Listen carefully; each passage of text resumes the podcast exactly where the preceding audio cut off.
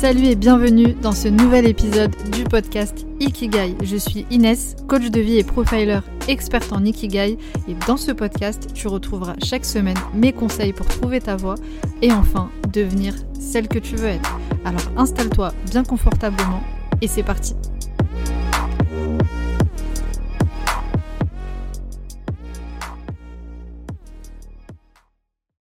Bienvenue à toi dans ce nouvel épisode du podcast Ikigai. Dans cet épisode, je vais te donner 10 questions existentielles à te poser si tu cherches ta voie aujourd'hui, si tu cherches ton Ikigai.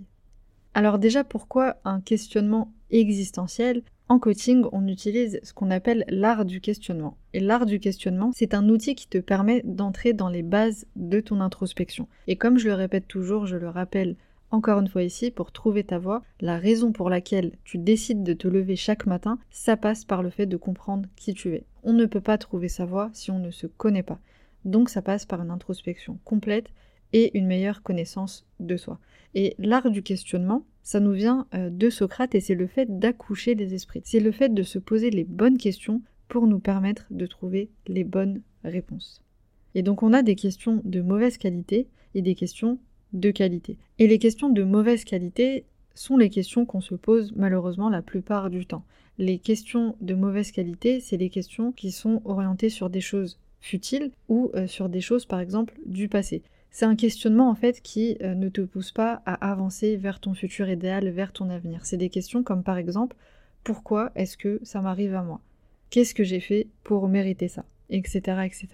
Et avec en plus la routine euh, qui s'installe dans notre quotidien, on ne prend pas le temps de se poser et de se questionner autour de choses existentielles dans nos vies.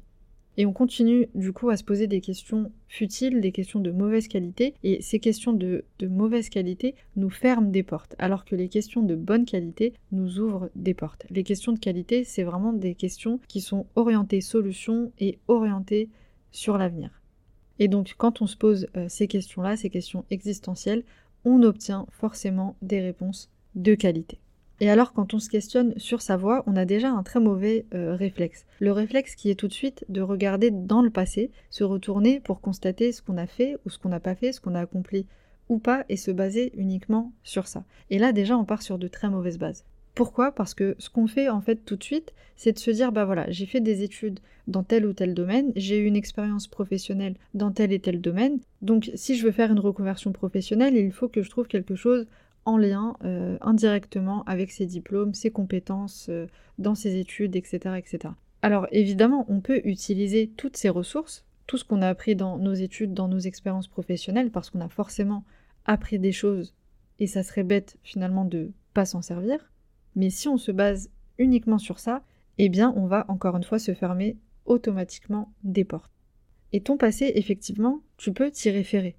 Mais retiens bien cette phrase. Ton passé est un cadre de référence et non un lieu de résidence. Ça veut dire que tu peux te référer à des choses de ton passé. Évidemment, ton passé fait partie de ton histoire, mais ce n'est pas un lieu de résidence. C'est-à-dire que très souvent, on tombe dans ce biais euh, cognitif qu'on appelle le biais d'induction, et c'est le fait de croire que ton futur va forcément ressembler à ton passé. C'est le fait de, se dire, voilà, dans mon passé, il y a eu ça, donc dans mon futur, il va se passer automatiquement ça. Je te donne un exemple. Si euh, toute ta vie, euh, dans ton enfance, dans ton adolescence, on ne t'a pas laissé forcément exprimer ta créativité, ton imagination, tu peux peut-être avoir la croyance aujourd'hui de dire bah moi je suis pas du tout créative, je suis pas du tout, euh, j'ai pas du tout d'imagination, et donc je ne peux pas aller dans une voie où il faudrait faire preuve de créativité, etc.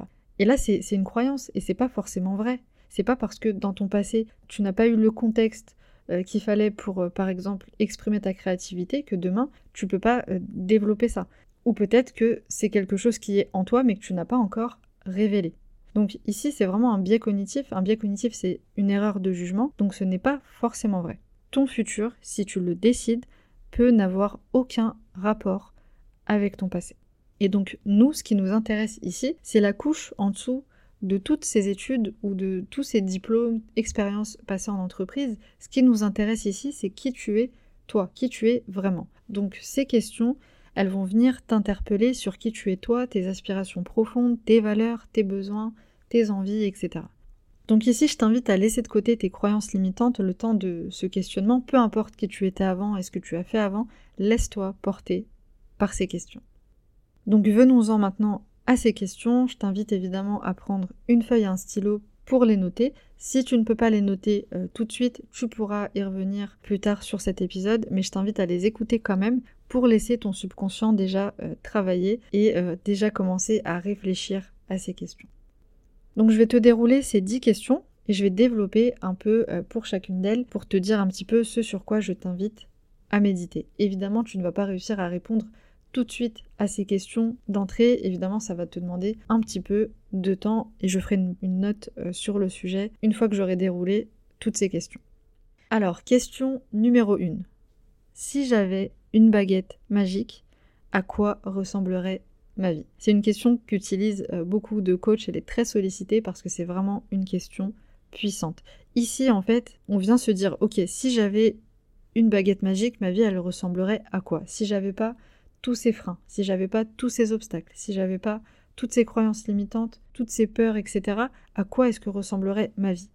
D'une manière générale, dans ma vie personnelle, familiale, couple, euh, professionnelle, etc., etc. Ici, je t'invite à noter le maximum de choses qui euh, te, te vient à l'esprit. Question numéro 2.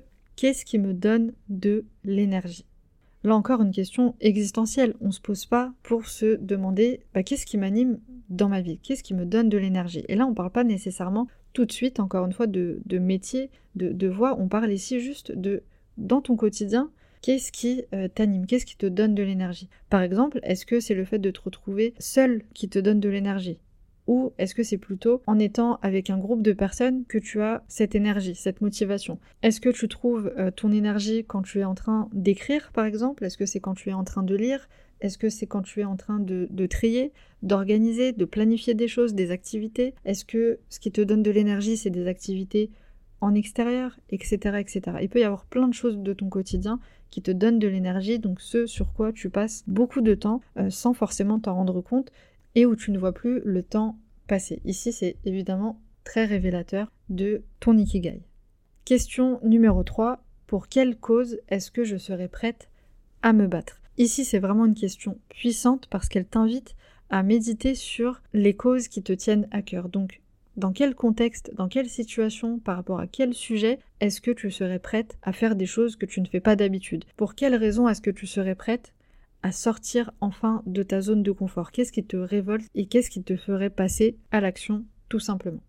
Question numéro 4. Quelles sont mes qualités et quels sont mes défauts? Ici on revient sur une question un peu plus légère, une question un peu plus simple, mais évidemment ça fait partie des bases de l'introspection de se demander quelles sont mes qualités, quels sont mes défauts. Alors même si c'est une question un peu plus légère, je le conçois, c'est pas forcément simple pour tout le monde en tout cas pour les qualités, parce que quand on parle des défauts, là ça va quand même assez vite, on a euh, beaucoup plus de facilité à dire ce qui va pas que ce qui, marche, que ce qui, ce qui fonctionne. Donc ici je t'invite vraiment à lister 10 euh, qualités et 10 défauts, et tu verras quand tu vas commencer à noter une qualité, une deuxième, une troisième, ça va venir ensuite tout seul. Question ensuite numéro 5. Pour quelles raisons mes proches font-ils appel à moi? Ici, c'est très révélateur de ce dans quoi tu peux être doué. Donc, demande-toi, pourquoi est-ce que mes proches me demandent conseil la plupart du temps? Est-ce qu'on m'appelle pour euh, régler des, conflits? Est-ce qu'on m'appelle pour des tâches administratives? Est-ce qu'on m'appelle pour euh, me demander mon avis sur un sujet en particulier? Par exemple, donner mon avis sur une tenue vestimentaire, conseiller sur une tenue vestimentaire. Par exemple, ça peut être plein de choses. Donc fais une liste de tous tes proches et demande-toi la plupart du temps pourquoi ces proches font appel à toi et peut-être que tu trouveras le dénominateur commun, la raison pour laquelle on fait le plus appel à toi. Question numéro 6. Pour quelle raison j'aimerais qu'on se souvienne de moi? Ici, c'est une question euh, très puissante. Je pense que je vais dire ça à chaque euh, question, mais ici, c'est un exercice très intéressant à faire. Ce que je t'invite en fait à faire, c'est de t'imaginer que tu n'es plus de ce monde comment est-ce que tu veux que les gens te décrivent? Donc en réponse à cette question, tu vas tout simplement imaginer que tu es dans, la peau de, quelqu'un d'autre, d'un de, tes proches, et tu vas euh, décrire comment cette personne te voit. En tout cas, comment est-ce que tu aimerais qu'elle te voit. Et ici, évidemment, ça te donne des indications sur quelle pourrait être ta mission de vie. Qu'est-ce que tu veux incarner? Question ensuite numéro 7. Quelles sont mes valeurs fondamentales? Évidemment, quand on cherche sa voie, on veut trouver un métier dans lequel on est aligné avec nos valeurs. Un métier où on est bien dans ses baskets, qui a du sens pour nous et qui est en accord avec nos principes, notre éthique, notre morale, etc. Donc ici, c'est très important de te demander quelles sont tes valeurs fondamentales. Les valeurs, j'en parle souvent, donc peut-être que c'est un exercice que tu as déjà fait. Ici, je t'invite, si c'est pas déjà fait, de définir environ 7-8 valeurs qui sont vraiment importantes pour toi et qui ont du sens pour toi. Question numéro 8. Comment pourrait-on rendre le monde meilleur selon moi? Alors ici, il ne s'agit pas tout de suite de d'écrire ou de, mettre des actions en place pour changer le monde parce qu'il n'est pas question de ça ici. Ici, c'est simplement te demander par rapport à, toi, ta perception des choses, comment est-ce que le monde pourrait aller mieux? Et si on pose cette question à 20 personnes, on aurait évidemment 20 réponses différentes parce que tout dépend de la perception de chacun. Certaines personnes vont dire bah, pour rendre le monde meilleur, il faudrait plus de tolérance, plus de respect, euh, il faudrait prendre soin de la planète, il faudrait prendre soin euh, des orphelins, il faudrait euh, que tout le monde trouve son ikigai, par exemple. Donc il y a plein, plein, plein de réponses. Nous, ce qui nous intéresse ici, c'est toi, ta perception de ce que serait un monde meilleur. Question numéro 9. Quelles sont les personnalités qui m'inspirent et pourquoi? Ici, c'est très intéressant de se demander bah, quelles sont les personnes qui m'inspirent. Ça peut être des personnalités, ça peut être des personnages fictifs, ça peut être des personnes de ton entourage. Liste un maximum de personnes qui t'inspirent et demande-toi pourquoi est-ce qu'elles t'inspirent. Parce qu'ici, tu trouveras forcément un fil conducteur, un point commun, et tu comprendras aussi comment est-ce que toi, du coup, tu aimerais inspirer à ton tour les autres. Donc c'est un exercice très intéressant. Je t'invite à lister au moins 10 personnes qui t'inspirent et expliquer pourquoi. Question numéro 10 et dernière question. De quoi est-ce que j'ai besoin aujourd'hui? Concrètement, par rapport à toutes les réponses que tu auras euh, définies sur les 9 questions précédentes, demande-toi bah, d'une manière générale, de quoi est-ce que j'ai besoin pour être heureuse? Donc je complète ma question, de quoi est-ce que j'ai besoin aujourd'hui pour être heureuse?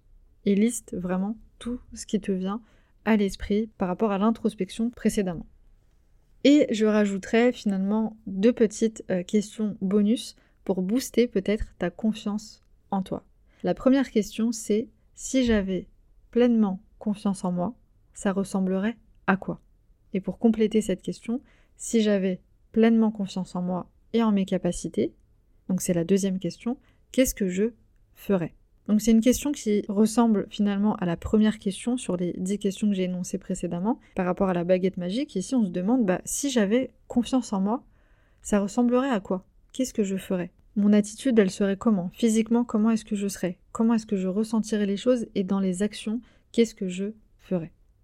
Donc voilà pour ces dix questions et les deux petites questions bonus. Alors est-ce que tu vas trouver ta voix directement en répondant à ces dix questions? Eh bien tout dépend évidemment de là où tu en es dans ton développement personnel, dans ton introspection, évidemment ce n'est qu'un des petits exercices qui te permet de trouver ta voie, donc ne te décourage pas s'il te reste encore du travail autour de ton introspection et continue tes efforts. Le meilleur voyage, c'est le voyage qu'on entreprend pour faire connaissance avec soi. Donc fais cet exercice avec amusement et sans pression. Et c'est ce qui d'ailleurs va te permettre de trouver des réponses plus facilement. Et l'idée, euh, c'est de faire ensuite une petite analyse, une auto-analyse de toutes les réponses et de voir ce qui se dessine à travers celles-ci. Donc prends ton temps, si tu n'arrives pas à trouver des réponses à ces questions tout de suite, surtout laisse ton subconscient travailler à ta place. Ça veut dire qu'en fait, quand tu bloques sur une question, passe à la suivante et reviens-y plus tard. Si tu bloques un peu d'une manière générale sur tout ce questionnement, couche-les bien sur papier, je le répète, liste-les bien sur une feuille et tu vas les lire dans un premier temps et tu vas laisser ta feuille de côté et puis tu vas passer à autre chose. Tu vas euh, retourner à tes occupations quotidiennes et tu vas y revenir quand tu seras prête. De temps en temps, t'es pas obligé de répondre à toutes ces questions en une seule fois. Tu vas y revenir de temps en temps, tu verras encore une fois que ton subconscient va aller chercher des choses sans que tu t'en rendes compte. Donc pendant tes activités quotidiennes, ton cerveau va travailler. Donc ne force pas si c'est trop difficile pour toi au premier abord. Mais la seule chose, c'est de t'engager à répondre à ces 10 questions, à ces 12 questions du coup, avec les questions bonus. Voilà pour cet épisode, j'espère qu'il t'a plu, j'espère que ces questions vont remuer des choses en toi et qu'elles vont t'aider à aller sur le chemin de ton ikigai. N'hésite pas à me mettre les 5 petites étoiles comme d'habitude si tu aimes mon podcast, si tu veux me donner un petit peu de force et booster ce podcast, et un petit commentaire si tu veux me donner euh, ton avis sur l'application Apple Podcast. Et aussi, n'hésite pas à partager ce podcast au maximum autour de toi, à tes proches, si tu penses que ça peut leur servir. Je te remercie d'avoir écouté cet épisode. Merci pour ton soutien au quotidien. Et moi, je te dis à très vite pour le prochain épisode.